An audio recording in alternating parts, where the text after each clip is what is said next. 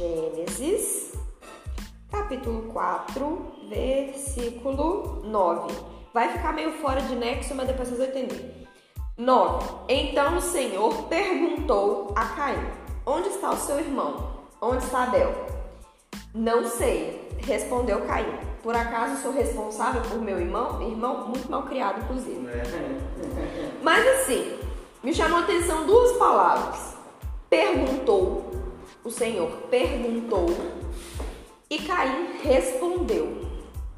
Quando a pessoa pergunta e alguém responde, principalmente de uma forma mal criada, quer dizer que o Senhor perguntou, como eu estou te perguntando, e o Caim respondeu, como eu estou falando. Só que o doido é, a humanidade já tinha caído, Adão já tinha sido expulso, o pau já tinha quebrado, já tinha separado. E Deus falou. Ou seja, Deus não abandonou, Deus não largou para lá. Ele falou, continuou falando, mesmo sabendo que eles já estavam separados. Aí beleza, morreu aí o meu questionamento. Quando o Dendem veio me falar, a, a, me falar para poder fazer o estudo hoje, aí ele me mandou o esboço da palavra e eu fui ler o, o trecho da palavra que é Mateus 1, 18 a 23. Alguém lê, fazer favor? O que me chamou a atenção não foi nem o trecho em si, mas o versículo 23. Ele será chamado pelo nome Emanuel, que significa Deus conosco. É muito. Lá em casa a gente tem uma, uma cultura na, na minha família de sempre observar o significado dos nomes. E é muito da hora, é muito da hora. O meu nome, Raquel, significa mansa como ovelha. Eu sempre amei o meu nome, mas eu sempre detestei o significado, porque de mansa eu não tenho nada. Eu já falei De mansa eu não tenho nada. Só que aí, quando a minha cunhada ficou grávida da Clara, é, a gente juntou a família inteira para começar a pesquisar nomes e olhar o significado dos nomes pra gente, pra poder escolher o nome da, da, da que no caso né, virou Clara. E aí, na brincadeira, a gente come... a minha mãe tem um livrinho de nomes. E aí a gente pegou o livro e começou a pesquisar os nomes da família. E aí o meu nome significa mansa como ovelha. O nome do Ramon significa pastor de ovelha. Até nisso, Deus preocupou que o nome dele significa pastor de ovelha. Ovelha. E o meu é mansa como ovelha. É um troço. Esse ainda vai ser manso como ovelha ou uma Quem sabe em algum momento da minha vida. Mas enfim. Deus, Deus é muito detalhista é, com tudo, né? E com o nome também. E eu acho muito interessante. Por quê? As vezes que Deus deu ou trocou o nome de alguém foi porque teve um significado. Tinha um motivo para ele fazer aquilo. Deus nunca deu um nome solto aleatório. Tem um significado. E eu acredito que isso vem da cultura do próprio povo mesmo, que é óbvio, né, que é a cultura que ele botou no povo, que todas as vezes que você vê que a mãe gerou um filho, ela botou o nome fulano, porque aconteceu isso isso. Ou fulano, porque por causa dele eu fiz isso e isso. É sempre assim. E olha, Abraão passou, Abrão passou a ser Abraão em Gênesis 17:5. Vai conectar com o Natal, gente, prometo. Parece que é doideira, mas vai conectar com o Natal. faz sentido. Abrão foi para Abraão em Gênesis 17:5. Abrão significa antepassado famoso. Abraão significa pai de multidões. Antepassado não significa pai. Você pode ser um antepassado e ser um tio, porque no caso ele era também. Você pode ser antepassado e ser um primo, antepassado e ser um cunhado, ser qualquer coisa. Não necessariamente você precisa ser pai para você ser um antepassado de alguma pessoa. Mas para você ser pai de multidões, você gera, você é pai, porque a promessa foi: sua, sua descendência vai ser igual a areia da praia. Se alguém conseguir contar a areia da praia, vai contar sua descendência. Então, tipo, tinha um significado muito forte. Sarai virou Sara em 17, em Gênesis 17, 15. Sarai significa representante, é, mandatária. E Sara significa princesa. De uma representante, de uma advogada, digamos assim, ela passa a ser princesa, matriarca. Ela seria matriarca.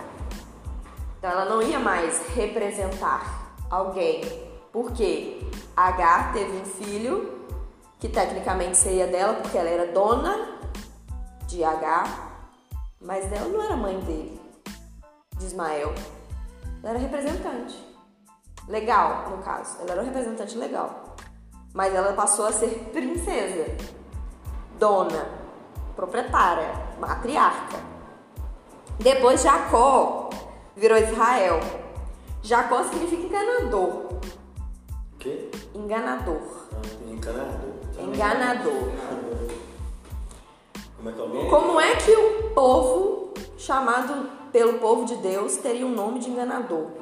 Não é? Não faz sentido. E aí foi para Israel, que é o que luta com Deus. E o doido, com Deus, não é contra Deus. Ele luta com Deus. O povo de Israel vencia a batalha na foice, no machado, no rastelo.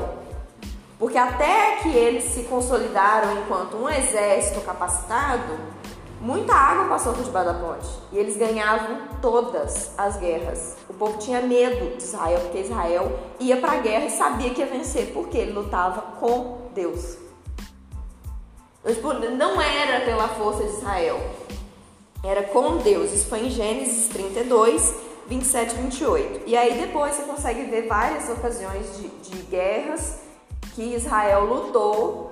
E se você pesquisar, você vê que ele lutou com foice, machadinha, com pedra, com pau. Eles não tinham poder. Eu não sei nem se é bélico, eu acho que é bélico é só quando é arma de fogo, né? É. Eu não sei, armamentista, sei lá, enfim. E depois, em, em Atos, esse aqui eu adoro porque é o nome do meu pai. Saulo vira Paulo. Eu sempre soube o significado de Paulo porque Paulo é meu pai. Mas Saulo, eu fui pesquisar. Saulo significa muito desejado. Muito desejado. E Paulo significa pequeno. Então, de uma pessoa superestimada, com é, orgulho, com muito respeito, que era Saulo, enquanto perseguidor oficial, foi para pequeno, foi para pequeno. No falando- nome, Falar o velho. dele, ligado. Não só na história, mas no nome também. Isso foi em Atos 13, 9. E aí, o que, que tem a ver uma coisa com a outra, né, Raquel? Cabeça perturbada. É o significado de Emanuel. Porque essa informação de ele será chamado pelo nome Emanuel, Emanuel significa Deus conosco, porque tem uma aspas aí embaixo explicando. Emanuel significa Deus conosco. É uma informação dispensável. Não precisava estar. Seria meio irrelevante. Tipo assim, Se tivesse, se não tivesse, não ia fazer muito sentido. Mas já que tá, é porque tem um motivo para ele estar. E aí o significado de Emanuel é Deus conosco. E o tempo todo é Deus conosco. O tempo todo é Deus conosco, não é a gente com Deus, é Deus conosco o tempo inteiro. Ele andou com Adão no fim do dia. Na Bíblia fala, né? Ele andou, andava Deus com Adão no fim do dia em Gênesis. Ele se mostrou para Moisés na sarça. Depois mostrou as costas para Moisés. Ele, não era mais fácil Deus sendo todo poderoso fazer assim e Moisés aparecer lá? Do nada arrebatou Moisés, Moisés apareceu lá, desceu Moisés de novo. Inclusive, se você vê mitologias gregas e em outras mitologias, toda vez que os deuses tinham que falar com alguém, pegava essa pessoa e levava, ou mandava alguém lá buscar. Deus não, Deus que foi pra sarça, Deus que apareceu, mostrou as costas, né? Ele falou com Caim, com Caim, com Caim. Caim já tinha feito a burrada. Não se arrependeu. Deu ruim. ele falou com Caim. Ele foi, fez questão de ir lá falar com Caim. Deus foi até Abraão com mais dois anjos, isso é em Gênesis 18, 1 e 2. Ele se fez. É, ele, na verdade, ele apareceu né, em formato de homem, mas foi ele. Porque quando fala que era anjo apareceu, é explícito, o anjo apareceu. Nessa parte, não. Deus foi lá. Ele foi lá, por quê? Para entregar a promessa de que a Sara seria mãe. Que foi o momento que a Sara até riu. Ele só se. É, ele só apareceu em formato de, de homem. Mas ele foi até lá, sabendo, sabendo que Sara ia rir. A gente não suporta deboche.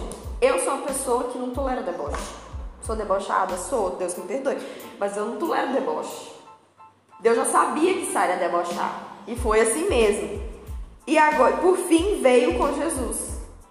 E, e para mim é, é, a coisa mais doida, eu acho que na minha cabeça. É muito mais difícil eu compreender que Jesus deixou a glória inteira, toda, completa, deixou de ser Deus na sua plenitude para se enfiar numa casquinha de humano falha, limitada, sabe? Pra vir cá e ainda tomar os pecados da gente. É tipo um multimilionário ficar pobre e ir pra favela. Não sabe fritar um ovo. Enfim. Aí eu imagino que a pessoa abandonar o posto de poder. Porque, gente, perder poder é uma das coisas mais dolorosas que tem. Você perder poder, você perder controle. É muito, é, é, muito complicado. Essa é uma das maiores provas de amor, porque ele não se importou em deixar o poder dele para vir aqui na terra. amaldiçoada. Porque ele amaldiçoou, passar a pele na nossa pele só para entender o que, que a gente sente, só para salvar a nossa pele. Tem até uma música da Priscila Alcântara que ela fala. É, sem querer, eu fiz o que não devia fazer. Por querer, você decidiu morrer só para salvar minha pele. É uma música muito bacana. E aí, depois, quando Jesus foi, ele mandou o Espírito Santo. Então, o Espírito Santo veio. É o Espírito Santo que está aqui com a gente, que fica aqui com a gente. Depois, o noivo vai buscar a noiva. Não é a noiva que vai até o noivo. Inclusive, é uma, uma coisa errada né, que a gente faz. Que é a noiva que vai não, na verdade é o inverso, é o noivo que vai buscar ela. E por fim, lá em Apocalipse fala que a cidade santa vai descer do céu. Vai descer, lá em Apocalipse. Quer ver? Eu li esses dias. Apocalipse 21. Sim, ó. Então viu um novo céu e uma nova terra, pois o primeiro céu e a primeira terra já não existiam, e o mar também não mais existia. E vi a cidade santa, a nova Jerusalém, que descia do céu, da parte de Deus, como uma noiva belamente vestida do seu marido. A cidade, no fim dos tempos, na hora que Jesus voltar e tudo acontecer, é, é, é a cidade, velho. Deus vai descer para ficar aqui conosco. Deus vai descer para reinar com a gente aqui. Ele vai restaurar a terra e tudo para aqui. É Deus conosco. O tempo inteiro, a Bíblia inteira, é Deus conosco.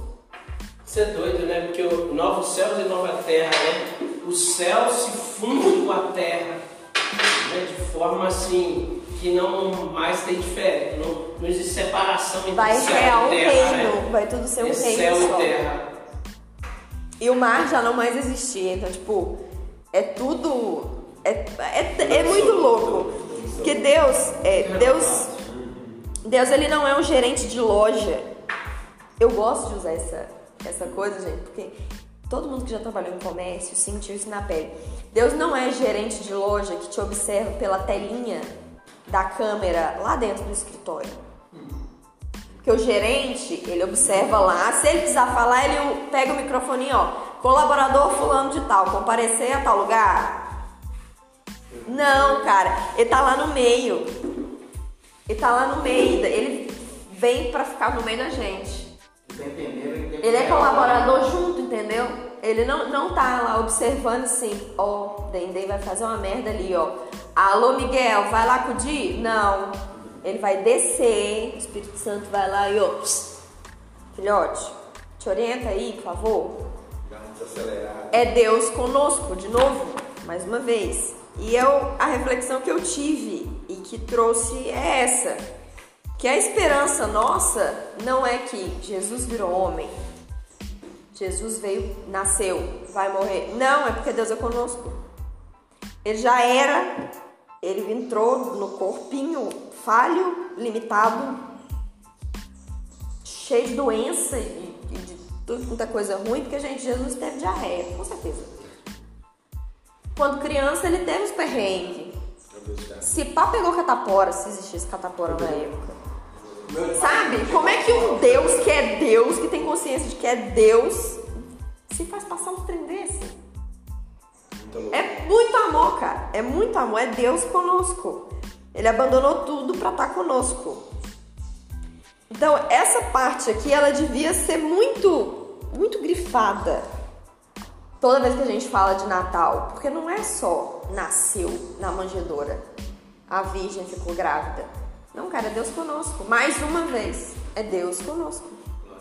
É Ele descer conosco. A esperança é essa. A esperança é essa. A gente não tá sozinho, Deus observando. Tá aqui junto. E aí, tu, tu, todas as vezes que eu pensei em alguma coisa que eu li, eu esboço assim, cara, é Deus conosco. Cara, a esperança é Deus conosco. A esperança é que Deus está conosco. Estava no primórdio dos tempos, andando com Adão, vai continuar quando a Nova Jerusalém descer. Então, tipo assim, o, o fato de Jesus vir nascer como gente, como um de nós, é mais uma prova que ele é conosco.